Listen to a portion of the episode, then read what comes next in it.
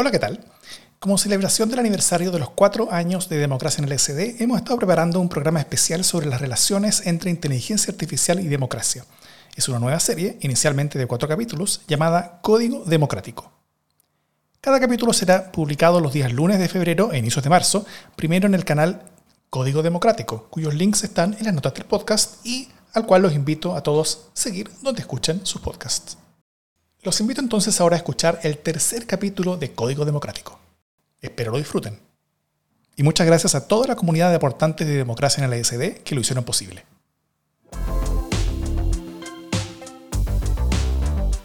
Esto es Código Democrático. Desde Plaza Italia, Santiago de Chile, soy Davor Mimisa En este tercer capítulo del podcast sobre relaciones entre inteligencia artificial y democracia, vamos a ver el lado un poco más amable de estas tecnologías. Si en el capítulo pasado conversamos sobre las amenazas, ahora veamos las oportunidades que se nos abren. Y para esto puede ser útil ver el tipo de cosas que la inteligencia artificial e incluso los modelos generativos de lenguaje ya están haciendo por nosotros para mejorar nuestras vidas cada día. Por ejemplo, obteniendo valiosísima información a partir de las listas de espera del sistema de salud. Para esto conversamos con Jocelyn Dunstan en las oficinas del Instituto Milenio de Fundamento de los Datos. Yo estudié física y luego de un doctorado en matemática aplicada hice un postdoctorado en salud pública porque me interesaba eh, cómo llevar este modelamiento matemático y computacional a algo que le impactara en algo a alguien. En particular, yo estudié, eh, crecí en La Pintana, entonces para mí eh, la idea de estudiar mucho y tener herramientas para poder trabajar en algo que le impacte la salud de las personas era muy importante. Entonces necesitaba transicionar como de la física y la matemática a algo que en la que pudiera ayudar más. Entonces por eso hago interdisciplina y me dedico a ciencia de datos en salud. ¿Y cómo llegaste a los, a los, a los datos en general como, como, interés desde la física? Y... O sea, en general yo sabía que quería trabajar en algún problema en que la gente muriera o que tuviera problemas. O sea, al principio fue la obesidad y pensé que ese era como mi camino y trabajé ahí un par de años y después cuando eh, me estaba viniendo a Estados Unidos, eh, me postulé en un proyecto de la lista de espera, eh, porque ahí como que hubo una colaboración entre Estados Unidos y Chile. Me dijeron, ¿sabéis que la lista de espera no GES, la que no está cubierta por las garantías explícitas de salud, es una lista muy masiva y donde la gente espera mucho y deberíamos usar algo de ciencia de datos? Perfecto. ¿Y la inteligencia artificial cómo, cómo entra aquí? O sea, eh, ¿por qué empezaste a usar modelos de lenguaje? Sí. Em, estuvimos un año trabajando con el Servicio de Salud Suroriente, que son siete comunas, La Pintana, San José de Maipo, La, Florida. Eh, es un, servicio de salud donde hay mucha lista de espera y, em, y ahí en ese proyecto nos dimos cuenta que la razón por la que una persona estaba esperando por ser atendida está en texto libre. Quiere decir como escrito con abreviaciones, con errores de tipeo. Eh, es un párrafo. O sea, si, miráramos la lista de espera, que son las dos millones y medio de personas esperando por ver a un especialista, es como un Excel gigante donde la razón es un párrafo. Y es muy difícil tomar decisiones de gestión de esa lista de espera, de priorización, por ejemplo, eh, sobre un párrafo, donde no, no podía, o sea, lo que es necesario, y ahí viene la inteligencia artificial, que las máquinas puedan aprender a detectar medicamentos, enfermedades, em, otras cosas que te parezcan relevantes para poder priorizar. Eh, y eh, eso se puede hacer con procesamiento de lenguaje natural, que es una de las tres áreas de la inteligencia artificial. Perfecto. Y, em, y eso es para entender básicamente eh, lo que las personas escriben en su propio lenguaje, que es un lenguaje que es chileno, que depende a, veces del lugar donde están, depende de las culturas locales y es muy distinto también a los lenguajes que son utilizados, eh, incluso las, las, versiones traducidas de los modelos de lenguaje que, que, más se usan en el mundo, ¿no? Totalmente, porque en el fondo la, la, abreviación no es como que la gente cuando está escribiendo, ni tú mismo, está ahí con un diccionario al lado que es como, esta, esta es la abreviación para esta palabra. La gente aprende abreviación y a veces abrevian como lugares dentro del hospital, o sea, literal, no podía, o sea, la, por ejemplo, la abreviación AA significa como 20 cosas. ¿ya? Entonces, es necesario eh, tener modelos locales porque a veces hay gente que dice, bueno, yo voy a agarrar una interconsulta, la voy a traducir al inglés, la voy a pasar por un buen modelo de lenguaje en inglés y ahí, eh, y ahí voy, a, voy a lograrlo, porque en inglés ya lo lograron. Pero la, idea es que la abreviación es algo que es muy difícil de, que haga sentido en otro idioma. Y el, y el efecto de esto, o sea, ¿cuál es el impacto a las personas finalmente de que eh, podamos agregar toda esta información que se utiliza en párrafos escritos por las personas que están eh, recibiendo a la gente en una, en una, lista de espera? En particular, el proyecto que yo tengo con el Ministerio de Salud es detectar la enfermedad dentro de este párrafo. Tienes que pensar que hay 100 palabras ahí y hay un par de palabras que significan una enfermedad. Y eh, uno le puede asignar un código único internacional, por ejemplo, hipertensión arterial, HTA, tienen el mismo código. Y la tiene, el mismo código lo tiene hypertension. O sea, como que uno incluso puede comparar entre países las enfermedades que están siendo detectadas. Nosotros tenemos un paper, por ejemplo, en psoriasis, que es una enfermedad en la piel, que fue un atlas mundial de tratar de levantar posibles casos de psoriasis en el mundo. Bueno, la lista de espera es, dado que está el 75% de la población chilena, puede usarse como un proxy para entender qué enfermedades está, se están detectando en la población. Entonces, es para tiene varias, varias aplicaciones, pero una del Departamento de Estadística del, Ministerio de Salud, poder decir cuánta gente está haciendo, eh, está levantando la alerta de, por ejemplo, eh, incontinencia urinaria o cuántos pacientes por cáncer están esperando en Chile y cuánto esperan. Entonces, una vez que uno tiene estos párrafos donde detectó la enfermedad y le asignó un código, uno puede, por ejemplo, graficar en un mapa de calor Chile y uno podría decir, voy a mirar esta especialidad médica y quiero ver dónde están los focos de cierta especialidad y quizás puedo, puedo generar como un plan, una contingencia, voy a mandar, no sé, unos, unos camiones a, a mirar eh, cierta, cierta enfermedad que uno dice, mira, esto podría ser con un, eh, podrían atacarse varias, eh, rápidamente algo. Oye, y la forma en la que tú has aplicado esto ha cambiado rápidamente en los últimos años, me imagino, ¿no? Sí, como que lo que yo hacía el 2019 eh, era muy como de crear un recurso lingüístico que se llama, y ahí nuevo muy interdisciplinario entre la medicina, la ingeniería y la lingüística, que tiene que ver con un cuerpo de texto anotado, que lo que hacíamos era enseñar a las máquinas a detectar esto es una enfermedad, esto es una parte del cuerpo, esto es un medicamento, eh, y, eh, y, hacíamos eso y lo hicimos para 10.000 notas por dos años. Toda la pandemia mi grupo eso era lo que hacía, trabajaba en, en enseñarle a la máquina a aprender. Eh, y, podíamos revisar los textos que fueron obtenidos por ley de transparencia y había una revisión manual que con ese volumen de texto todavía se podía hacer. Lo que hace hoy eh, mi alumno doctorado Claudio Aracena es como agarrar todos los textos que te puedes conseguir en una institución y crear un modelo del lenguaje. Y un modelo del lenguaje es, bueno, hay varias formas. Ahora hay modelos generativos, hay, antes había modelos eh, de representación, pero lo que, lo que la idea es, igual que los humanos, si uno es capaz de hablar un idioma es porque tú podís, por ejemplo, completar la oración. Con palabras que tienen sentido, o sea, como por ejemplo, a mí me gustan las matemáticas, en especial el, y uno puede calcular el cálculo, no sé, la aritmética, bueno, depende del, adjetivo, pero em, como que esa idea de que yo puedo hacer, también puedo hacer analogías, rey a reina, como príncipes a princesa, esas cosas la, gente que habla el idioma puede hacerla. Entonces uno puede testear a los modelos de lenguaje y les puede como pedir que sean igual de como mm, buenos representando el idioma, representando una oración, clasificando un texto. Eh, y ahora los grandes modelos de lenguaje tienen muchos parámetros. Entonces no hay que alimentarlos con un poquito, hay que alimentarlos con mucho. Es como si estuviéramos haciendo pesca en red. Así como antes uno pescaba como un pescadito con una una pesca, no sé cómo se dice. Eh, ahora el nada, hay que agarrar una red y agarrar lo que, lo que haya. Entonces es muy difícil revisar eso. ¿Y, los datos para construir tus modelos, eh, tú los obtienes a partir de las instituciones? ¿Son, son parte de los proyectos que, que, tú haces? Sí, hay que generar las confianzas. En particular, hoy día estamos trabajando con la Asociación Chilena de Seguridad, la H, eh, y tienes que prometerles privacidad. Y, eso, y ahí viene como la, la, la, la, línea de investigación actual en la que estoy, que es privacidad en texto clínico. En el contexto de que ese texto clínico va a ser parte de modelos de lenguaje. Exacto. Y que tú no querías root ahí. Porque, por ejemplo, hay ataques de privacidad, que hay uno que se llama de la membresía, que en el fondo si yo sé, yo, publico un modelo que es como de enfermedad de transmisión sexual, y ese modelo tú le preguntáis, Davor, ¿puede tener esto? Jocelyn. Y si Jocelyn tiene mucho más probabilidad de, estar, de completar la oración, quiere que yo estaba en el dataset. O sea, porque estos modelos tienen la capacidad de memorizar. Eh, entonces, por eso nos interesa tanto eh, de que si vamos a usar datos dentro de los modelos, hacer como una sanitización antes de que entre al modelo y poder detectar toda la información que es personal y enmascararla o reemplazarla, que se llama pseudoanonimización, que quiere decir cada vez que aparece mi nombre van y buscan en, el Registro Nacional de Estadísticas chilena y agarran otro nombre de mujer. Y cuando pillan un nombre de calle, ponen otra calle de Santiago si es que estamos en Santiago. Y si estamos hablando de regiones, agarran otra región.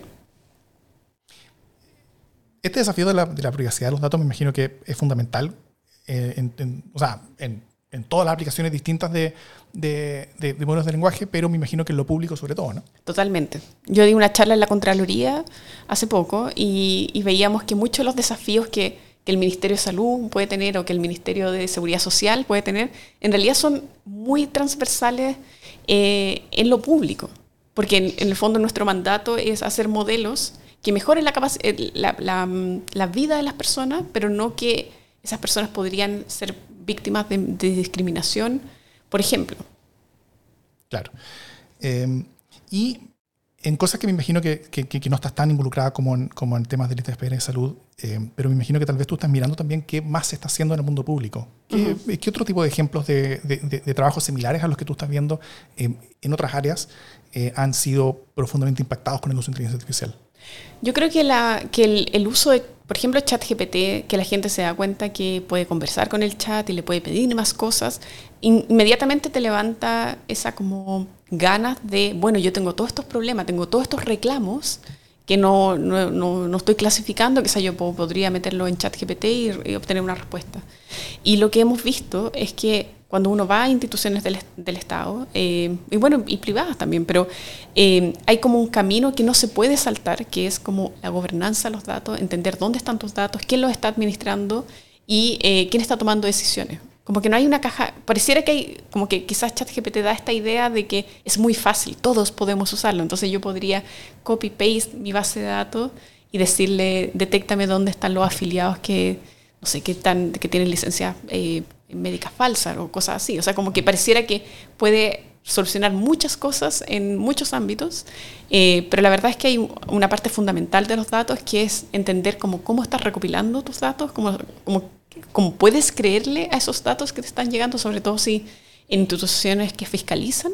Hemos visto que a veces como, no, la verdad yo no estoy tan seguro de los datos que me están llegando. Entonces, si uno alimenta modelos con esos datos que tienes dudas, eh, vaya a tener duda del modelo también. Claro. O sea, yo puedo hacer mi propio GPT eh, alimentando con mucha información y, y, y, y le pregunto a, a, a, ChatGPT usando esos datos que yo lo subí y, me da una respuesta. Ahora, va a ser un chamullo probablemente. Exacto. Y eso es, lo, eso es como difícil de que jamás dicen como no estoy seguro. ¿cachai? Siempre claro. te está dando una respuesta. Entonces, algo que escuchaba en un podcast en inglés el otro día era, decía, mira, yo podría ser un poco racista.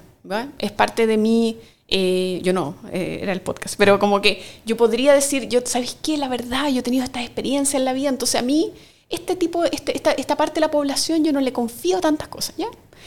Pero otra cosa es que el modelo tenga sesgos y que esté como una decisión validada. O sea, que sea un modelo, por ejemplo, de detección de eh, currículums, así como para claro. poder postular un trabajo y que ese currículum jamás te muestre gente negra. Eso es mucho más difícil y mucho más grave, porque en el fondo una cosa es que una persona individual pueda tener cierto sesgo cuando ve a la otra persona y otro es un modelo que jamás tuviste los datos, jamás tuviste acceso a los currículum que no fueran del grupo privilegiado que el modelo decidió que era el que merecía ser gerente. Mm. Uno podría decir entonces que, dado que estas cosas son, son, cajas negras, uno tiene que ser suficientemente cuidadoso con los datos de entrada, cosa de no permitirle a la caja negra hacer cosas que terminan siendo perjudiciales para la ciudadanía. Totalmente. Y además existe lo que se llama el soporte a la decisión eh, humana, si lo queremos extender. Está el soporte a la decisión médica, pero el soporte a la decisión humana es como que tú no pierdes autonomía en las decisiones. ¿ya? Como que lo ideal sería que a ti te ayudaran a tomar mejores decisiones. Lo mismo que el termómetro. En, en el pasado, eh, los médicos se demoraron 200 años en usar el termómetro que físico y químico ya usaban. Y era porque decía, no, la fiebre es algo mucho más profundo que la temperatura. Hay que mirarle los ojitos, hay que ver el brillo de esos ojitos. Y en algún momento dicen, no, onda, usa el termómetro, está bien.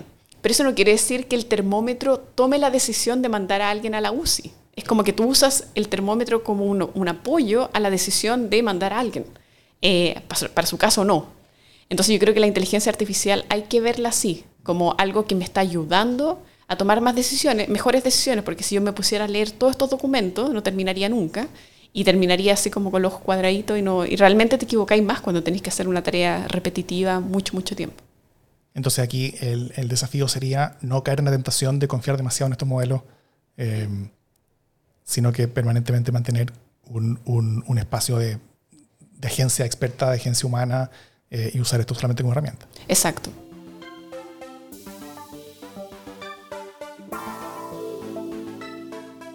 las distintas culturas de los países van a hacer que estas conversaciones puedan ser muy diferentes entre sí y eso implica que las formas de entender estas tecnologías y las formas de regularlas y los aprovechamientos que queremos sacarles van a ser también particulares de cada lugar.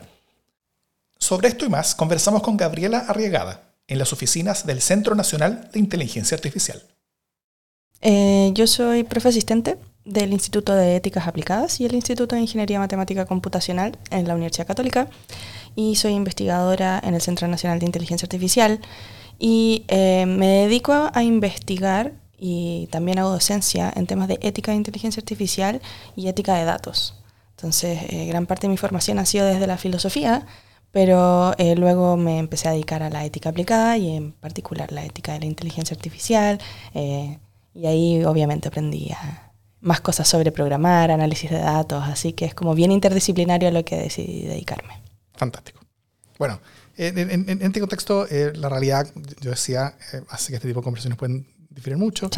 Eh, y eso implica que las regulaciones van a ser muy diferentes, ¿no es cierto? Mm. Y, también los tipos de inteligencia artificial que van a ser desarrollados en cada una de estas realidades van a ser muy diferentes entre sí.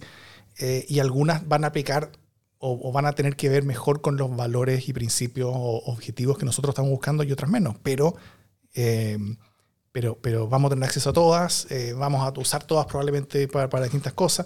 ¿Cómo, ¿Cómo ves esas posibles diferencias y cómo podríamos enfrentarlas para realidades como la chilena o la latinoamericana, que vamos a ser, eh, al menos en parte, espectadores de esa generación tan, tan, tan diferente de, modelos y aplicaciones?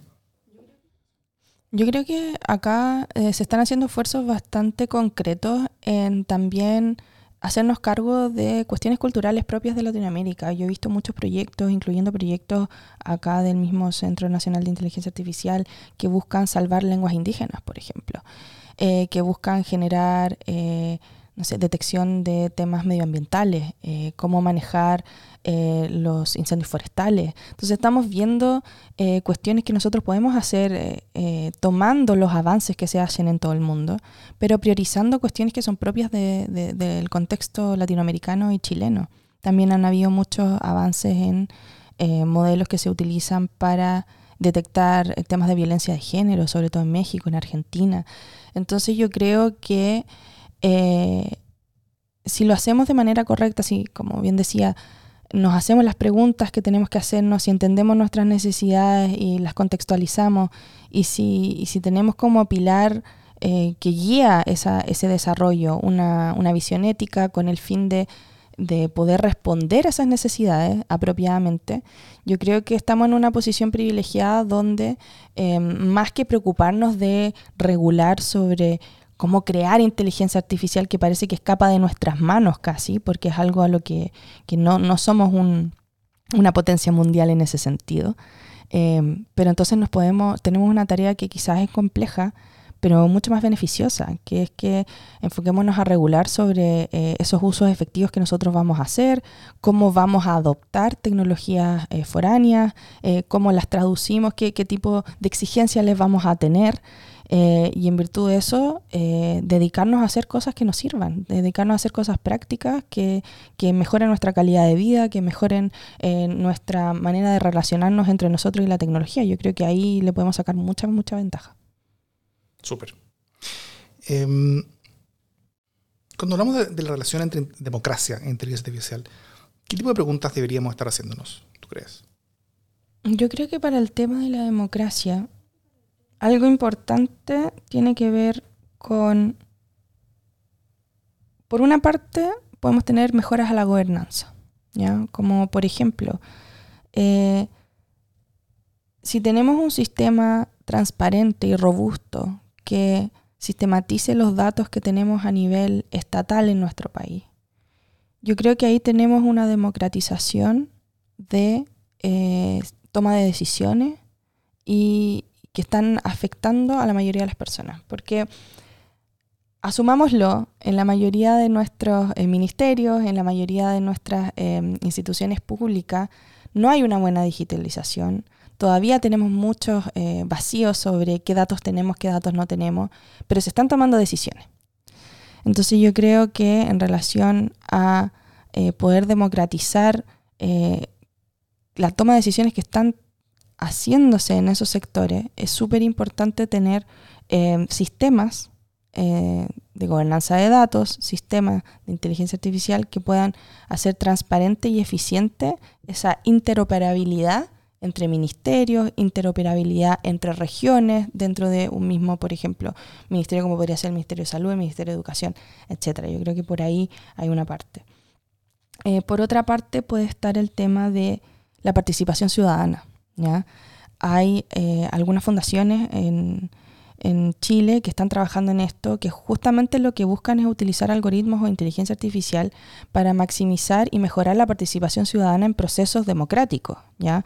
Yo creo que así como siempre nos preocupamos de los riesgos, por ejemplo, los riesgos que puede tener la manipulación en Twitter, hemos visto estos debates, también podemos usarla para lo contrario, para poder mejorar la participación ciudadana, para poder intervenir adecuadamente.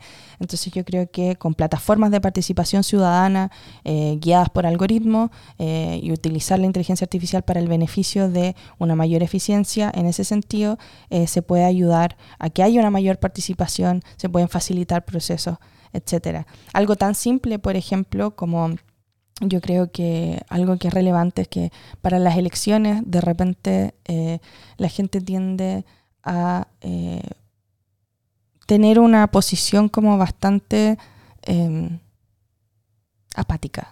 Muchas veces como voy a ir a votar porque tengo que ir a votar, eh, no me interesa ser parte de este proceso. Y hay muchas cosas que facilitan o que hacen que la experiencia sea diferente. Entonces, por ejemplo, podemos tener votos eh, electrónicos, podemos tener ayuda para las personas que necesitan excusarse, por ejemplo, que puedan hacerlo eh, de una manera más eficiente. Entonces los procesos democráticos se pueden beneficiar al integrar ese tipo de tecnología. Em, yo creo que también otro aspecto relevante es em, la lucha contra la desinformación.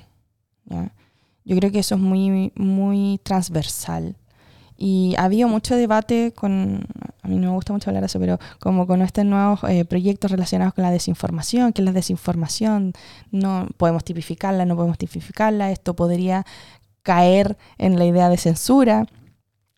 Pero yo creo que eh, hay una oportunidad para poder entender que eh, la desinformación explícita, intencionada, sí existe, es comprobable y por lo tanto, eh, si se establecen procesos rigurosos para poder hacernos cargo para la prevención de, esa, de ese tipo de desinformación, yo creo que es otra herramienta que, que, nos puede ayudar la inteligencia artificial para detectar ciertos patrones de desinformación, ciertas fuentes de desinformación que pudieran estar generando eh, disrupciones, sobre todo en relación a cuestiones que tienen que ver con políticas públicas, con elecciones, con cuestiones que tienen un alto alcance e importancia a nivel social. Perfecto. yo, me acuerdo todavía de, ciertos experimentos que se, que se hicieron hace, hace harto tiempo, em, en la, eh, cuando, cuando todavía había como este optimismo generalizado por las redes sociales, em, antes del 2016 claramente. Eh, Facebook me acuerdo que hizo, que, hizo un experimento donde intentó como, como gamificar un poquito mm. eh, la participación electoral, ¿no es cierto? Entonces eh, hizo como una pequeña app que, que, que, hacía como, un, como una especie como de badge público de yo voté y, y, y, y comprobó el efecto de participación electoral Em, entre las personas a las cuales le llegó esa aplicación versus las personas que no vieron esa aplicación, en el sentido de, de, cuánto participaban electoralmente las personas que veían cuántos de sus amigos estaban participando y quienes no veían cuántos de sus amigos participaban. Y, efectivamente la cosa era, era con, eh, tuvo gran efecto. Em, esto en el, creo que fue para el 2008, para la elección de Obama. Eh, de hecho, fue tanto el efecto que, que, los republicanos eh, acusaron a Facebook de, intervención electoral, porque, porque estaban empujando a una generación a votar que no votaba tanto por ellos, sino que votaba más bien por los otros. Em, ¿Qué tipo de experiencias podríamos llegar a, tener experimentos así? ¿Podríamos llegar a hacer con esta nueva ola de tecnologías y con esta, em, con esta gama de herramientas nuevas que se nos, que, se nos abren? Yo creo que es, complicado, pero al mismo tiempo yo creo que es interesante poder hacer experimentos de intervención social, pero yo creo que dadas las experiencias que hemos tenido antes, yo creo que sería muy interesante poder hacerlo de, desde, con un buen diseño, con una intención clara, que, no sea eh, simplemente como em, poder incitar a votar por un partido o por otro, sino que efectivamente hacerlo eh, como un estudio sociológico casi, sobre también quizás cómo eh, la percepción de pares, porque en realidad es eso, eh, es el hecho de que tú sepas que un otro, un par tuyo, votó o no votó. Em, pero el hecho de que sea a través de una red social yo creo que cambia un poco la recepción que se tiene al respecto, porque tiende, eh, el, el, avance que ha tenido la red social hoy en día, yo creo que sobre todo nuevas generaciones tiene un nivel de identitario. ¿ya? Inicialmente, claro, por eso pasó con, en el 2008 con que eran solo los más jóvenes quizás los que estaban usando Facebook. Ahora es mucho más masificado, tenemos múltiples generaciones utilizando las redes sociales, pero lo que significan las redes sociales es muy diferente para diferentes generaciones, como hablamos del tema de la privacidad, por ejemplo. Entonces yo creo que ahí sería muy interesante también ver eh, cómo esto podría afectar a, al nivel identitario, porque muchas de las nuevas generaciones para ello es, es casi como un libro abierto, es su vida. Eh, las redes sociales son simplemente una expresión tan válida como la vida real y tienen un ser digital y se, entienden a sí mismos de esa manera.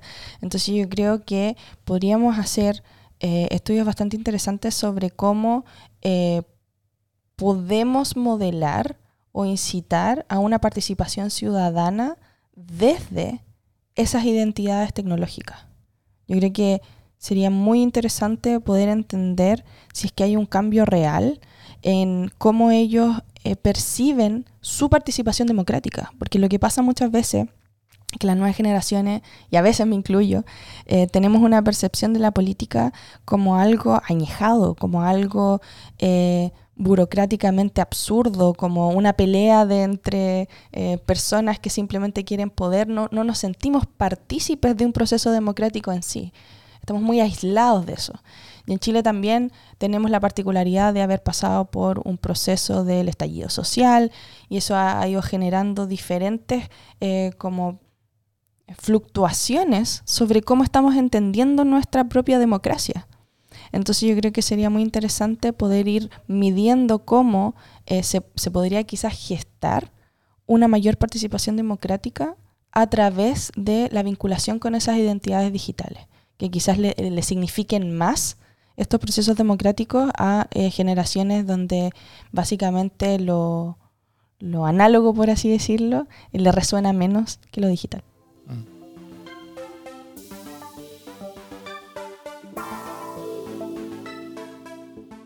En el capítulo anterior conversamos sobre cómo la inteligencia artificial no trae necesariamente nuevas amenazas a la democracia, sino más bien le entrega un superpoder a las existentes. Las hace más potentes, más rápidas, les permite desplegarse a escala y poder hacerlo todo mucho más barato. Pero esto también es real para las oportunidades, mejoras y profundizaciones a la democracia. Y ahí también podemos empezar a mirar muchos de los experimentos que se hacen alrededor del mundo sobre los caminos de profundización democrática. Un ejemplo son las asambleas ciudadanas escogidas al azar, donde con tiempo y buena preparación, un grupo representativo de una sociedad puede abordar en forma profunda y deliberativa problemas que a veces pueden ser difíciles para representantes, como del Congreso Nacional. Esos son procesos muy promisorios, pero complejos y caros, si uno quiere que resulten bien. Pero con herramientas como las que nos entregan aplicaciones como las que estamos viendo, podrían estar al alcance no solamente de gobiernos centrales, sino también de gobiernos locales, como municipalidades, para hacer una experiencia democrática mucho más rica y profunda y cercana a la vida de las personas. De este tipo de experimentos y otros más conversamos con Naim Bro en las oficinas del Instituto Milenio de Fundamento de los Datos. Sí, mi nombre es Naim Bro, soy eh, profesor en la Escuela de Gobierno de la Universidad Adolfo Ibáñez. Soy también investigador en el Instituto Milenio de Fundamento de los Datos y eh, soy sociólogo, trabajo en temas de ciencias sociales computacionales, que se llama, que es esta intersección entre las ciencias sociales y, y más el área de, data science, que se trabaja mucho en el Instituto Milenio de los Datos. Así es. Oye, y cuando llegan cosas como esta entre la ciudadanía, eh, hay miedos, ¿no es cierto? Hay, hay, hay, eh, hay ansiedades que se generan eh, y esas ansiedades pueden llevar a crisis sociales, crisis democráticas, descontentos profundos que pueden, que pueden llamar a, ciertas formas de liderazgo para que los proteja, para que hagan algo al respecto. Eh, ¿Qué tipo de ejemplos tú ves en la historia que nos permitan tener ciertas luces de, a qué nos podríamos enfrentar y también de cómo desde la política y desde las democracias uno puede eh, puede ya sea preparar mejor a la, a la ciudadanía eh, o pueda lidiar mejor con, eh, con periodos de cambio profundo donde las personas tienen mucha ansiedad sobre cuál es su lugar, su lugar, en el mundo y sobre cuál va a ser su lugar en el mundo y el de sus hijos. Mm, mm, claro, claro. Entonces, un poco los efectos de, de esto sobre la, la, la democracia. Entonces, eh, yo, yo lo, lo, que veo es que esto puede ser utilizado en una dirección u otra. Uh -huh. Entonces, hasta, hasta hace muy poco las campañas más políticas, más, digamos, más, más virulentas o no, no, muy, no muy, muy positivas, no sé, pues contrataban una serie de, de personas para que hagan, digamos, sean trolls en, en redes sociales Hoy en día tú puedes generar mucho contenido muy, muy abundante usando inteligencia artificial. Entonces, ahí hay obviamente eh, digamos, impactos que pueden ser, pueden ser negativos. Yo no estoy súper asustado por, por, eso, pero, pero sí, claramente no, no es muy, muy positivo y eso no, es, no sería positivo para la democracia. También hay inici iniciativas que justamente van en la dirección contraria, donde la inteligencia artificial puede ayudar a, por ejemplo, que se conozca mejor la voz de la ciudadanía. Hay un, un proyecto en el, en el que yo, yo, estoy participando donde la idea es justamente en, en instancias de feedback de la ciudadanía a la, a la, la labor legislativa tener herramientas de inteligencia artificial que todos, todo este contenido, que son los comentarios que hace la gente en temas de política pública, puedan ser fácilmente procesables y digeribles para que venga un legislador y sepa exactamente ya cuál es el feedback para, este, para esta legislación específica. ¿no? Entonces, ese es un ejemplo contrario, donde un, una herramienta de inteligencia artificial tiene el efecto de eh, permitir una mejor comunicación entre ciudadanía y, y legislación. Eso es lo que se llama agregación de preferencias, ¿no? O, eh, o algo parecido. Eh, puede, de, depende, o sea, agregación de preferencia eh, podría ser, en este caso es extracción de información útil, son, digamos, tra, eh, son funciones de, de, resumen de información. Y, y, y claro, eso, eso, es como eh, está utilizando la persona que hace el reporte, ¿no es cierto? Él, él, él, él hace un reporte sobre cuáles son las, las, respuestas frente a proyectos de ley, me, imagino. Eh, pero, pero llevando eso tal vez un par de pasos más allá, eh, hay oportunidades, ¿no es cierto?, en, en, en cuanto a cómo, a cómo, eh, a, a, cómo utilizar este tipo de herramientas para generar nuevos canales democráticos de participación y de, y de, y de toma de decisiones colectivas. Eh, la, las, creo que es cientista política, eh, Landemore, eh, que ahora está en, no me acuerdo, creo que está en Yale, eh, ella trabaja mucho, por ejemplo, en, eh, en, en, consejos ciudadanos el, elegidos aleatoriamente. Y de, y, de, y de cómo eh, este tipo de herramientas puede no solamente ayudar a la elección de las personas, sino que también el, el, el guiar a eh, a que el trabajo de esos consejos elegidos aleatoriamente, eh, el, el, facilitarles la pega, el, el poder eh, aplanar el nivel de estudio y de información necesario para tomar decisiones en forma sí, profunda. Sí. Me encantan esos experimentos, son súper super entretenidos. Sí. Claro. Son instancias deliberativas, ¿no? Donde Exacto. en lugar de que la gente venga y ponga un voto, hacer que la ciudadanía sea activa, que piense activamente sobre temas, temas comunes. ¿no? Entonces son instancias, consejos deliberativos y claro, me imagino, me imagino digamos, a, a, digamos, a ChatGPT o los, los equivalentes uh -huh. siendo facilitadores de, eso, de, de esas instancias. Sí. No, totalmente. Hay también, tú estabas hablando de agregación de preferencias, por ¿no? ejemplo. Entonces, eh, hay también, eh, eh, digamos, ideas que se han propuesto donde cada, cada persona pudiera tener un, un avatar, en un sentido. Uh -huh. Un avatar es como una versión digital de, tuya. Eh, ese avatar conoce tus preferencias y que la democracia sea una... Yo, yo no estoy a favor de esta, de esta, idea, pero es una idea de, de entre muchas y la, que, que están ahí, que eh, esto, la democracia se rija justamente por el, la unión de los avatars de todos nosotros y tenga una, digamos, ahí se agreguen las, la, ahí sea la instancia de agregación de, de preferencia. Entonces, claro, y con herramientas de inteligencia artificial, tú puedes tener, tú puedes tener un bot tuyo o un avatar que te conoce hoy día. O sea, esto ya no es, no es algo futuro, pero tú puedes tener eh, un, un, robot que te conoce muy bien porque tú constantemente lo estás alimentando.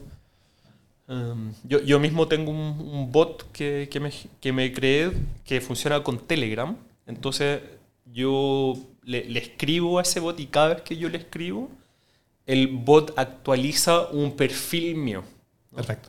Entonces ya sabe que me llamo Naim, bro, tengo 39 años y cada vez que yo interactúo con este, con este bot, va expandiendo. Si es que hay información útil, relevante para, para un perfil, eh, va expandiendo este perfil para conocerme mejor.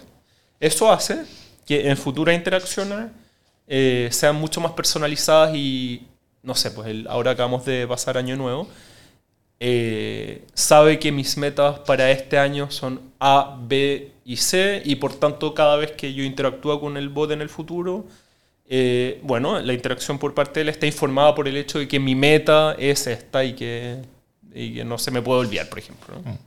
Entonces, claro, yo me imagino perfectamente eh, una situación donde yo tengo un bot, tú tienes un bot, eh, todos tenemos un bot y los bots de alguna forma, eso hay, hay que pensarlo bien, eh, se juntan a, digamos, a, a, consensuar algún tema común. Claro. Eh, bueno, eso, en, en, el extremo uno, uno podría decir, eh, externalicemos la democracia hacia avatars eh, nuestros, pero también esto puede ser utilizado en cosas mucho más eh, locales y puntuales, abriendo espacios de participación, por ejemplo, que hoy día no realizamos porque pueden ser onerosos o pueden ser, o, o, o donde es muy costoso movilizar a suficientes personas, cosa de que las decisiones sean, sean suficientemente representativas, y, y entonces en, en, en, vez de tener a muy pocas personas que, que, que, representarían un grupo demasiado sesgado de los intereses de la ciudadanía, eh, tal vez un grupo de avatars que, incluso asumiendo que funcionen de manera bien, eh, bien incompleta, eh, en el agregado puede terminar dando un mucho mejor, mucho mejor resultado sí, que sí. una participación de las personas que llegan. Por ejemplo, me estoy imaginando reuniones y decisiones de, eh, para eh, aumentar eh, altura de barrios en participaciones de, de elaboración de, de, de planos reguladores comunales, cosas así, donde hay, hay yo, yo, veo mucho los, los ejemplos de, que, suceden, por ejemplo, en, en, en, en, California, en temas como este, donde, donde es bien caótico, donde, la, donde muy pocas personas que participan son las que finalmente evitan que las ciudades crezcan y, y, eso infla los precios y eso hace que las ciudades sean impagables para muchas personas. Sí, sí, sí. No, not in my backyard. Ese es, claro. el, es el movimiento, ¿no? Claro. Eh, ahora, ¿qué, ¿qué, tipo de riesgo pueden tener modelos como ese? Eh, ya, esto, esto lo ha propuesto César Hidalgo en un TED Talk, de hecho, uh -huh. hace, hace, hace unos años. Eh, no creo que haya sido recibido tan entre los cientistas políticos, amigos míos, no, no es una visión súper super bien recibida. Uh -huh. Eso te, te, voy a decir. A ver, yo, yo creo que hay que experimentar. No, no, no, te voy a decir que el congreso del próximo año sea un congreso de avatar, pero, pero para mí hay que explorar todas las opciones en instancias locales y si es bueno, eventualmente va a escalar. Pues, ¿no? Entonces, eh, la, la, cosa es que el, digamos, el atributo principal de nuestros tiempos es la incertidumbre. Entonces yo, yo no sé cuál, si va a funcionar o no, si es bueno o malo. Eh, puede ser bueno y puede ser malo, entonces yo diría experimentemos en, en espacios locales y si, es, y si funciona, eso va a escalar. ¿no? Eh, entonces no, no tengo un análisis muy preciso sobre potenciales riesgos.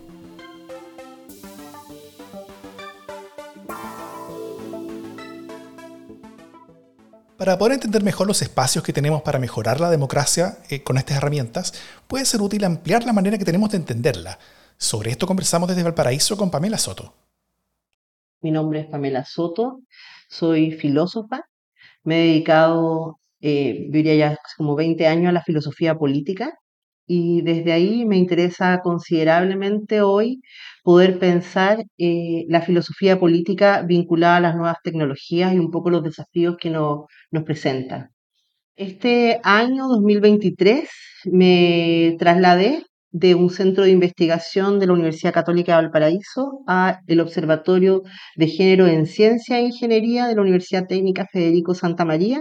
Estoy en Valparaíso y estamos desde el observatorio también tratando de pensar un poco los desafíos que nos, nos genera en las áreas de STEM, también los temas de la, de la democracia interna en relación con estas eh, áreas disciplinares. Fantástico. Bueno, tú, tú, estudias la democracia, ¿no es cierto? Eh, y, y, y, mucho de lo que hay alrededor. Eh, y en una reciente entrevista en el país, tú, tú, explicaste cómo el sistema político había que pensarlo desde la experiencia de quienes viven en sus márgenes. Mm. Eh, ¿Cómo tú dirías que la, que la, inteligencia artificial llega a la democracia en el momento de fragilidad en el que, en el que vive la, democracia en todo el mundo, no solamente en Chile? Eh, ¿Tú lo ves como una herramienta más para profundizarla, como un elemento más de inestabilidad, como una amenaza mayor, como, o como todas las anteriores? Sí, mira, eh, me parece súper interesante lo que me preguntas porque yo diría que esa es una de las grandes, yo diría como diferencias de cómo podemos entender la democracia. Me refiero a entender la democracia como un modelo de gobierno y entender la democracia como una dinámica de relación. Yo creo que esa es una primera gran distinción que tenemos que hacer para ver cuáles son eh, estos como desafíos o amenazas que nos pueden generar la inteligencia artificial.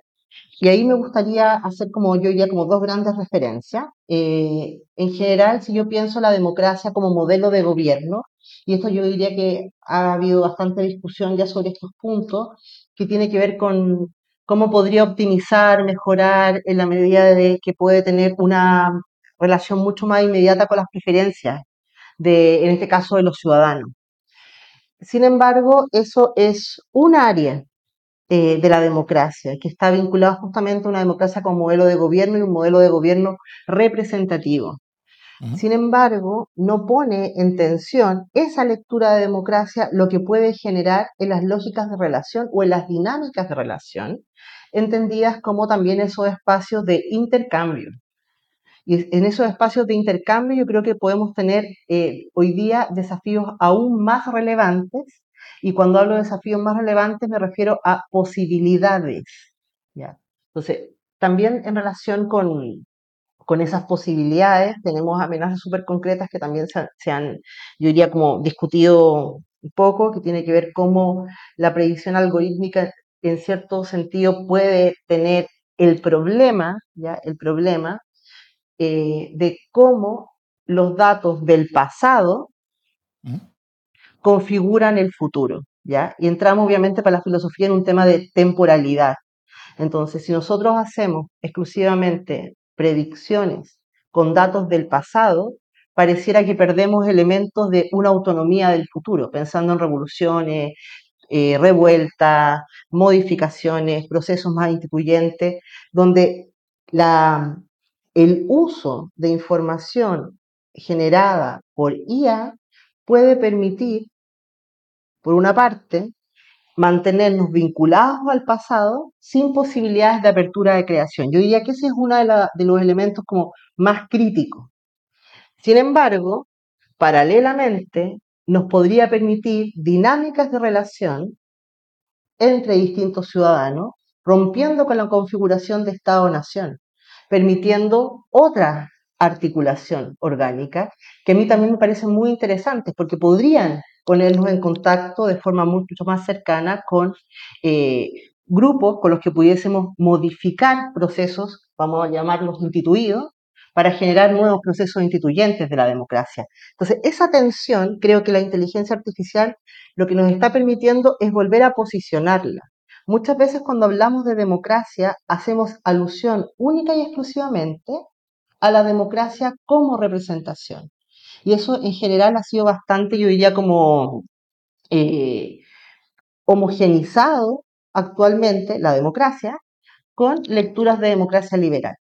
Mm. En cambio, cuando yo logro pensar la democracia fuera del modelo de gobierno y lo empiezo a pensar como una dinámica de relación, las posibilidades o la apertura de poder tener una democracia más cercana se abren.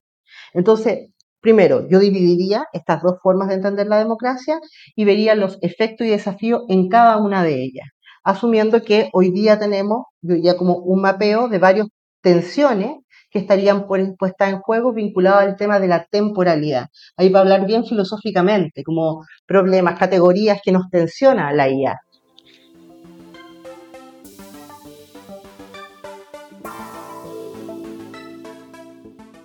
En el capítulo pasado conversábamos con Claudia López sobre cómo, si antes los datos y la información eran un insumo para generar algunas cosas, eh, hoy son más bien la base fundante para, por ejemplo, la construcción de herramientas y aplicaciones en el servicio público. Pero esa base fundante hoy está en parte externalizada, y eso implica un traspaso de poder que nunca fue conversado o decidido en la importancia y altura que merecía con todos nosotros, los dueños finalmente de los datos, como parte de esa conversación. Seguimos ahora esta conversación con Claudia y también con Pamela, ambas desde Valparaíso, sobre retomar el control de esos datos, de ese poder que debería estar en manos de la ciudadanía y sobre bastante más. A mí me parece que hay que eh, como tener una política eh, nacional más, eh, más pensada desde el punto de vista de darnos cuenta de eso que acabas de decir, de que los datos son muy, muy importantes.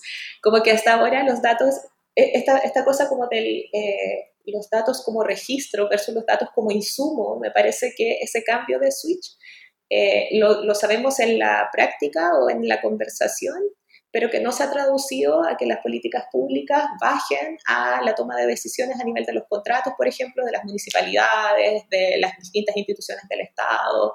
Y, y esto es algo que a mí me asusta un poco, y es que hay mm. un empuje muy grande hacia la transformación digital. Y por supuesto, yo soy ingeniera civil en informática, a mí me, yo estoy a favor de la transformación digital, eh, pero, pero creo que la transformación digital per se no es buena, no es necesariamente buena, que la transformación digital tiene que ir acorde a los objetivos organizacionales y en este caso a los objetivos de los estados y mientras y cuando eso se desalinea eh, yo creo que hay que ponerle mucho ojo entonces eh, yo creo que estamos justo en el momento de la desalineación y que hay que eh, construir sobre este nuevo conocimiento que tenemos, que es los datos es algo crítico y no podemos simplemente perder la propiedad de eso porque simplemente nos deja sin opciones para el futuro. Así como si es que yo pierdo los datos históricos de los hospitales o los datos históricos de lo que sea, cualquier dato que tenga que ver con la ciudadanía, estoy para siempre atrapado con ese proveedor. Mm no tengo nunca la posibilidad de cambiarme de proveedor por muy malas prácticas que este proveedor tenga. Entonces es necesario que la política pública pase como del paso de declarar la importancia a también declarar la importancia de cómo nos hacemos independientes tecnológicamente de eh, ciertas corporaciones, no para dejar de comprarlas necesariamente, sino como para poder tener la oportunidad de tomar la mejor decisión en el futuro cercano o a mediano plazo, porque es dinámico, van, van a haber mejores o peores posibilidades, pero si es que estamos atados a los datos de, eh, que tenemos almacenados en un solo lugar, simplemente no tenemos esa posibilidad. Perfecto. Sí, y ahí complementando un poco lo que señala Claudia, eh, yo creo que en este sentido nos conviene poder hacer estas distinciones de entender la democracia. Porque lo que va señalando Claudia precisamente tiene que ver con el tema del intercambio y la propiedad de datos. Y el intercambio y la propiedad de datos, que tiene que ver precisamente con las dinámicas de relación, es la que tenemos que hoy día empezar a mirar y quizás hacer marcos referenciales de trabajo para que sean decisiones democráticas y no decisiones autoritarias, o peor aún, totalitarias, o podríamos también usar en algún minuto eh, decisiones fascistas. Y con, usando esta terminología me refiero a la condición binaria de la toma de decisiones, como un sí o un no, A o B sino la posibilidad que efectivamente tengamos eh, a, la disposición distintas alternativas. Y esto lo, vuelvo a, traer pensando en, cómo cuando nosotros elegimos y cuando elegimos políticamente y en, y en el tema de la democracia, pareciera que aparecen siempre dos opciones o se traduce la distinción solo a dos opciones. Y es precisamente la posibilidad que la inteligencia artificial nos abra a mayor diferencia, yo creo donde están las posibilidades de apertura para lo político. Pero si se transforma en una discusión binaria, no nos va a permitir eh, romper para decirlo de alguna forma, romper con los vicios de una lectura democrática que al final es totalitaria. Entonces, yo creo que esas son las tensiones que nos va mm, poniendo la discusión de cómo hacemos una gestión, en, en alguna también se usan terminologías como la gobernabilidad de estos datos y quién va a ser propietario y en qué condiciones y además no solamente la propiedad, sino el intercambio es muy importante. Mm. Como dos categorías muy clásicas de la filosofía política y de la filosofía política ya más vinculada obviamente a, a temas económicos, de no basta tener la propiedad, sino también que si soy capaz de intercambiarlo o no. Y otro tema muy relevante que pone Claudia también ahí en la discusión tiene que ver con los aprendizajes que justamente si pierdo la propiedad de los datos de esta información, también pierdo capacidades de aprendizaje, porque queda subsumido en un otro. Y eso también yo creo que puede ser alguna, una alternativa a explorar en la discusión. ¿Qué vamos a hacer con esta como propiedad de datos donde en último término me despojan de historia y memoria? Para tratar de leerlo en categorías filosóficas. Mm. Eh, tú, Claudia, hace poquito estuviste en, Congreso Futuro y ahí hablaste sobre, eh, sobre, e, entre las cosas que se pueden hacer, hablaste sobre auditorías algorítmicas cuando la inteligencia artificial eh, impacta en la ciudadanía. ¿En qué consisten esas auditorías? Eso como primera pregunta, pero también tú hablaste de políticas públicas que incentiven la transparencia, de vías de apelación, como recién decía. Entonces, me, gustaría que, que, hablemos sobre, básicamente, esto, esto estos tres elementos como, como caminos posibles prácticos en los que podemos avanzar de auditorías algorítmicas, de, eh, de políticas de transparencia que tengan, por ejemplo, vías de apelación a, decisiones de inteligencia artificial y luego formas de asignar responsabilidades y rendir cuentas. Cada una de estas cosas son como megasferas de trabajo en términos de disciplinares. Yo conozco más o menos el mapa. Eh, las auditorías algorítmicas comenzaron, tienen todo eh, la similitud con las auditorías financieras o cualquier tipo de auditoría. Lo que uno quiere ver es si es que el proceso funcionó lo suficientemente bien para que eh, los resultados tengan eh, como cierta validez, ¿no? o cierta este, legitimidad. Pero sobre todo, la forma que fueron naciendo tiene que ver con que con ver si es que los resultados funcionan bien para distintos grupos de personas. Entonces, muy, muy anclado con los primeros ejemplos que nos hicieron como preguntarnos sobre ética en, inteligencia artificial.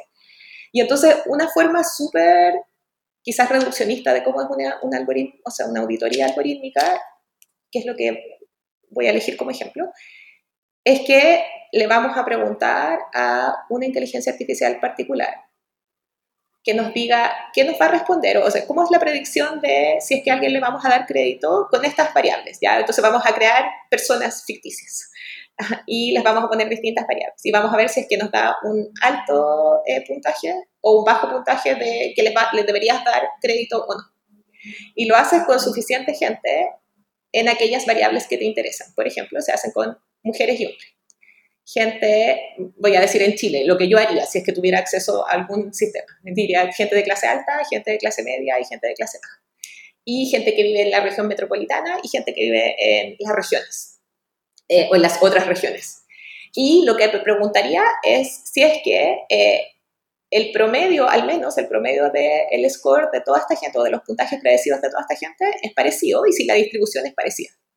Entonces, porque uno diría, bueno, la gente debe estar bien distribuida, ¿no? Así como hombres y mujeres no debería ser que ah, les damos más créditos a los hombres o más, créditos a las mujeres, tampoco por regiones, todo esto debería estar bien distribuido si es que eh, estuviéramos en una sociedad eh, justa. Y entonces eso es lo que se hace, se trata de ver si es que la inteligencia artificial responde como más o menos en la misma manera a eh, distintas entradas, y ahí uno trata de ver cosas como el promedio, la distribución, pero también cuando se equivoca. Sabemos que la inteligencia artificial se equivoca y queremos ver, ¿se equivoca más para los hombres o se equivoca más para las mujeres? ¿Se equivoca más para la gente pobre o para la gente rica? Etcétera. Y ahí hay muchos ejes en los que se han hecho estudios y, lo que ha pasado en general es que eh, hay varios ejes que se repiten. Hay, hay, varias cosas que tienen sesgos de género, sesgos de nivel socioeconómico. Y entonces una auditoría algorítmica lo que haría es evaluar si es que esa inteligencia artificial no está funcionando peor sistemáticamente eh, para ciertos grupos de la población. Ahora, hay otros tipos, uno puede usar este concepto y estirarlo un poco más. Puede decir, ah, también voy a ver no sé, cuál es el impacto que tiene en la sostenibilidad, quizás, o como en el, el impacto del, uso de agua o energía que tiene esta cuestión, si es que la inteligencia artificial, como que si eso tuviera sentido en ese contexto en particular, y hay veces que uno mira también cuáles son como las decisiones que pudieron haber llevado a, este, a un resultado que cuestiona. Entonces, la, auditoría puede comenzar de antes, pero también usualmente está tratando de buscar si es que hay esas diferencias importantes. Eso es una cosa. El tema de la transparencia. El tema de la transparencia en inteligencia artificial es complejo porque a diferencia de otros algoritmos, los algoritmos de inteligencia artificial, los que usamos ahora, el aprendizaje automático, lo que hacen es que yo no construyo las reglas, así como que yo no digo a esta persona sí, dale crédito y a esta persona no, no le des crédito, sino que el modelo o el algoritmo lo que hace es buscar el mejor modelo que es capaz de representar lo que está pasando en estos datos que te estoy dando. Y entonces lo que ha pasado con redes neuronales y otras tecnologías, otros tipos de eh, eh, aprendizaje automático es que ese modelo es desconocido.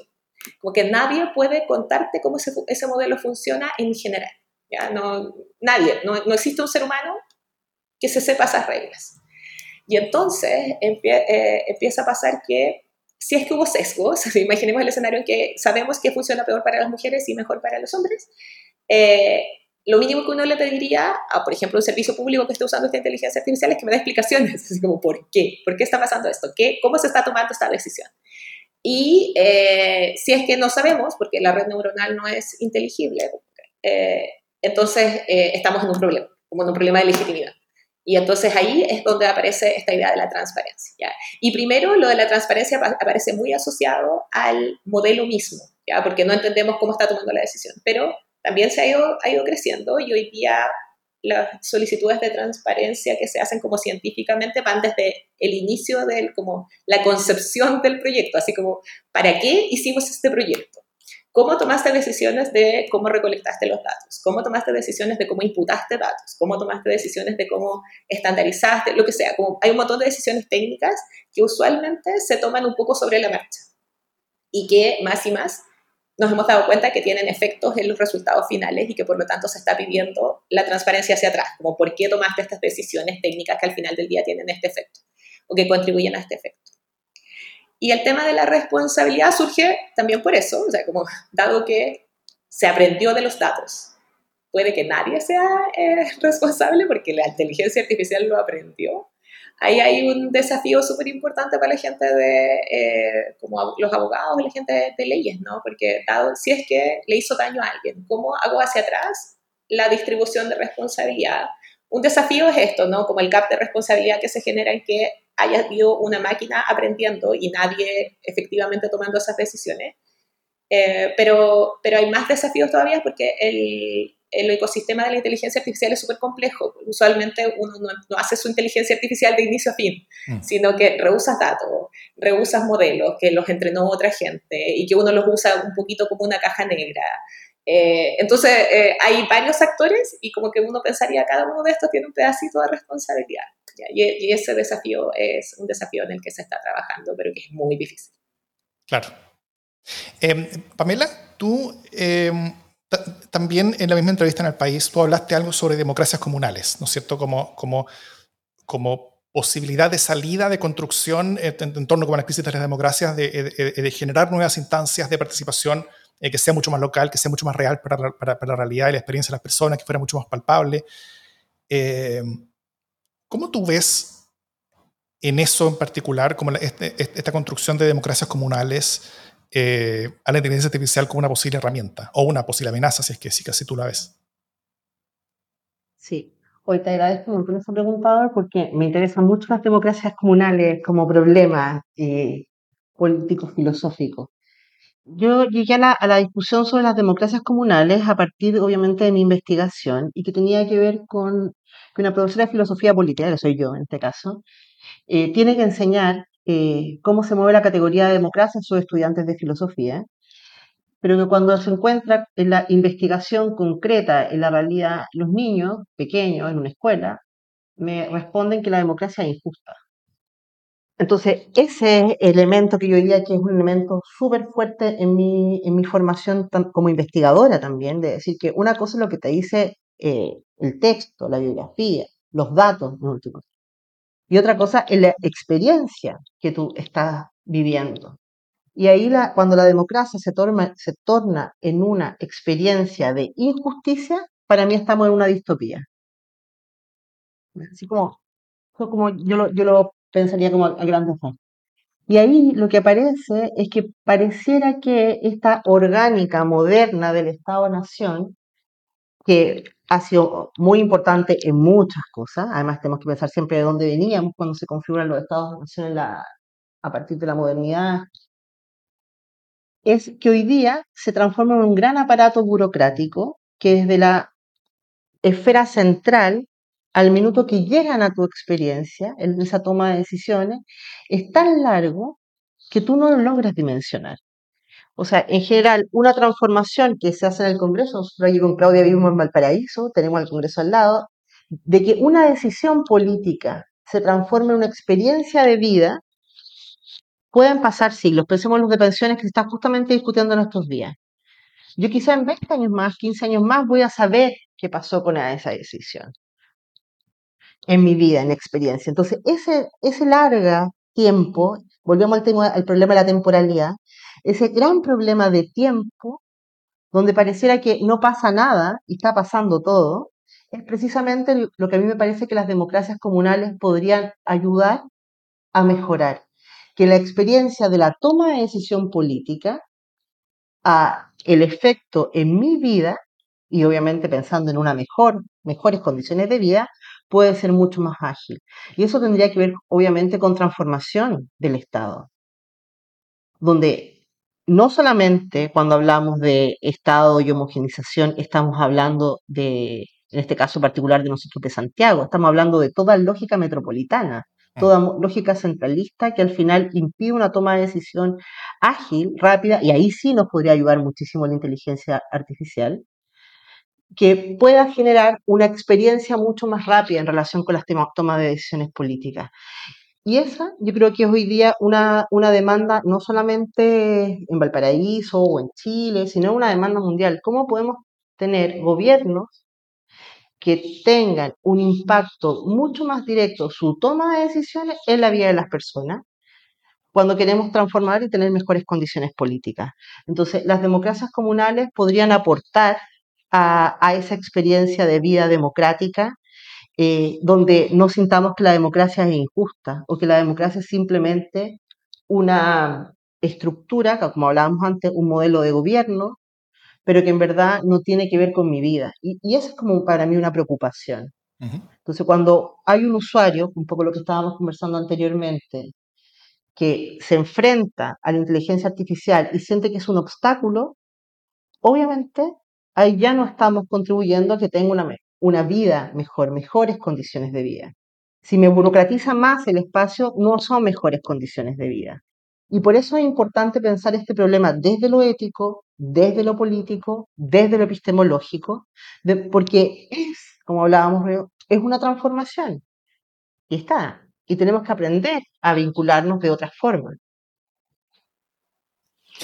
Es interesante, perdón, lo que dijiste recién sobre esto del, eh, de cuando la inteligencia artificial, y yo a veces abro el paraguas hacia la transformación digital, se vuelve un obstáculo, ¿no? Hay como que pareciera que la transformación digital siempre hace las cosas más eficientes y como más rápidas o más algo, eh, pero eso es como desde el punto de vista de eh, la organización.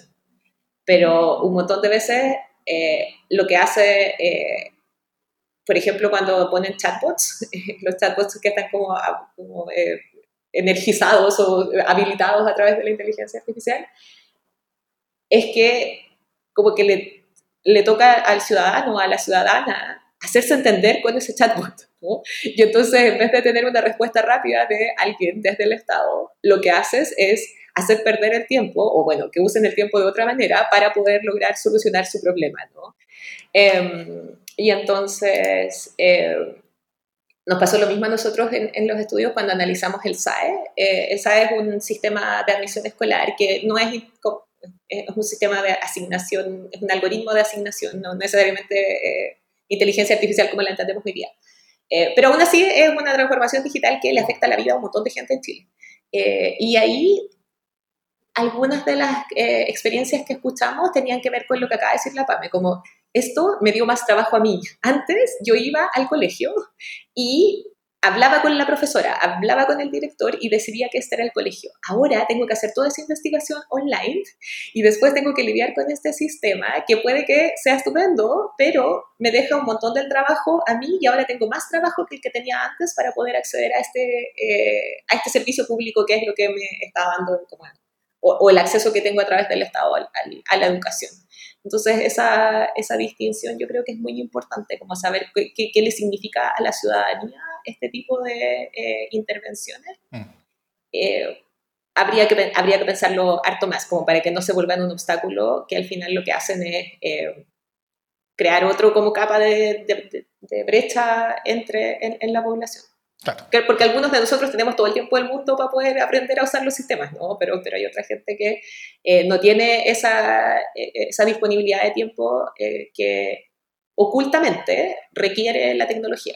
Claro, entonces tú te refieres a la, a la, a la digitalización como cuando es una herramienta pensada para el funcionario, básicamente, para, para hacerle a él la vida más fácil y, y poder manejar harta cantidad de información de manera más fácil, lo cual es, es muy efectivo y es muy real, eh, eso es insuficiente, en, el sentido de que, eh, tiene que entender el usuario como el ciudadano y no como, como, el, como, el, como la persona que está sentada en oficinas gubernamentales. Absolutamente, es como que, porque ese es como el desafío, ¿no? Como que la, la, transformación digital o la digitalización puede tener varias variables como objetivo, qué es lo que quiero reducir. Puedo reducir la cantidad de funcionarios que necesito, puedo reducir la cantidad de tiempo que me toma eh, hacer un, o lidiar con cierta cantidad de información, o puedo hacer que sea un mejor servicio para, los, para la ciudadanía. Y usualmente esos tres objetivos no van alineados. Ah, entonces vamos a tener que elegir cuál de ellos vamos a privilegiar a la hora de hacer transformación digital en lo público. Perfecto. Eh, eh, eh Pamela, me gustaría volver contigo al, al, tema de, de, las democracias comunales y, y, tratar de, de, ir un poquito más específico a cómo tú ves que, eh, que podría facilitarse su aplicación la llegada de herramientas como la inteligencia artificial. Sí, yo creo que hay un, hay un primer elemento en estas democracias comunales que es súper, eh, yo diría como eh, necesario entender, que hay que pensar la política desde la vida. Ese es como el, el, yo diría como la primera máxima. No estamos pensando la política desde quien construye la política, sino de quien experimenta la política, que podría ser muchas veces asociado como a la experiencia de usuario. Sin embargo, hay otros elementos que, que en el mundo político se tienen que leer de otra forma. Entonces, pienso una política que tiene que ver con la vida y pienso una política que tiene que ver con la vida, pero que esa vida esté al centro de las decisiones políticas. ¿Ya? Como segundo, segundo elemento. Y ahí es donde es, eh, entramos al tema de las democracias comunales, pensando en que la vida en las distintas comunas, ciudades, localidades es muy diversa. Y cuando tomamos decisiones, y cuando tomamos decisiones centrales, eh, muchas veces esas diferencias quedan eh, invisibilizadas. Pero esas diferencias no es fácil leerlas desde la lectura central. Ya pienso en el Estado, sino que se puede leer desde eh, el contexto. Entonces, algo tan sencillo como puede ser la construcción de escuelas una construcción de escuela en Valparaíso, con la topografía que tiene Valparaíso, lo más probable es que cueste dos o tres veces más que lo que puede ser la construcción de esa escuela en otra topografía. Si yo establezco un presupuesto, que es un presupuesto nacional que señala que una escuela tiene tal valor y es lo que yo le voy a entregar a tal comuna para la construcción, por ejemplo, un nuevo establecimiento escolar, eh, estoy construyendo una escuela que nunca va a responder al contexto específico. Entonces, esa lectura de contexto que el dato en sí no tiene es precisamente lo que puede no solamente contribuir a la democracia comunal, sino como la democracia comunal puede contribuir a una construcción de mejores datos en la medida en que está un dato contextualizado. E, esto es súper complejo en la construcción de política pública y me ha tocado varias veces trabajar en, eso, en este tipo de, de programas que se imparten a nivel país, las coordinaciones, y también en, eh, acá en el, gobierno local, y era una de las principales como dificultades que tenía. ¿Cómo probar, como dotar de inteligencia a la información que viene. Y esa inteligencia es cómo esa inteligencia lee mi contexto. Y sabemos que eso es una dificultad hoy día en la IA, la lectura de contexto. Y es eso, yo diría como ese punto, la contextualización, aquello que puede mejorar esta relación que hoy día estamos como tratando de pensar, modular entre IA y política. Entonces, eso, como yo diría que ese es un primer gran punto, cómo los contextos se leen desde lugares específicos y no son posibles, y de tiempo específicos, temporalidad específica, que, es necesario mirar, ordenar y pensar dentro de estos contextos de, inteligencia artificial.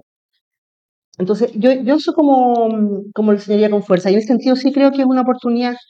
Yo, en general para pensar la política eh, no, no, trato de pensar en las distopías, ni trato de pensar en que vamos al abismo, sino que trato de pensar que siempre es posible construir proyectos políticos, y aquí voy a hacer un salto, proyectos políticos que apunten a una mejor vida, o lo que en algunas teorías se puede llamar felicidad. Hay que dejar de pensar la política exclusivamente como pasiones tristes, esto es de Spinoza, eh, sino también como pasiones alegres. Y esas pasiones alegres tienen que ver precisamente con esta lectura de contexto, donde se va adaptando la política a lo que requiere cada colectivo necesario. Y de ahí es importante hacer esa, esas distinciones. Y es un poco lo que yo estoy trabajando. Mm.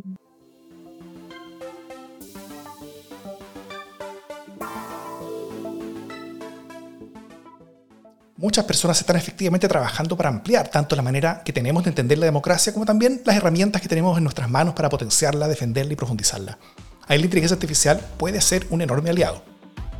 En el próximo capítulo y final, al menos por ahora, de Código Democrático, vamos a revisar algunas de las vías que tenemos como ciudadanos para prepararnos mejor para todo lo que se nos viene. Y también conversaremos sobre las maneras en las que la democracia y la inteligencia artificial dependen la una de la otra tanto para hacer posibles los mejores futuros que tenemos hacia adelante como para evitar también las peores distopias que nos pueden amenazar. ¿Y qué podemos hacer nosotros al respecto? No se lo pierdan. Código Democrático es una producción de democracia en LSD. Sigue Código Democrático donde escuches tu podcast. Y si te gusta lo que hacemos, no dudes unirte a la comunidad de aportantes de Democracia en LSD, quienes nos ayudan a producir programas como este. Los links están en las notas del podcast.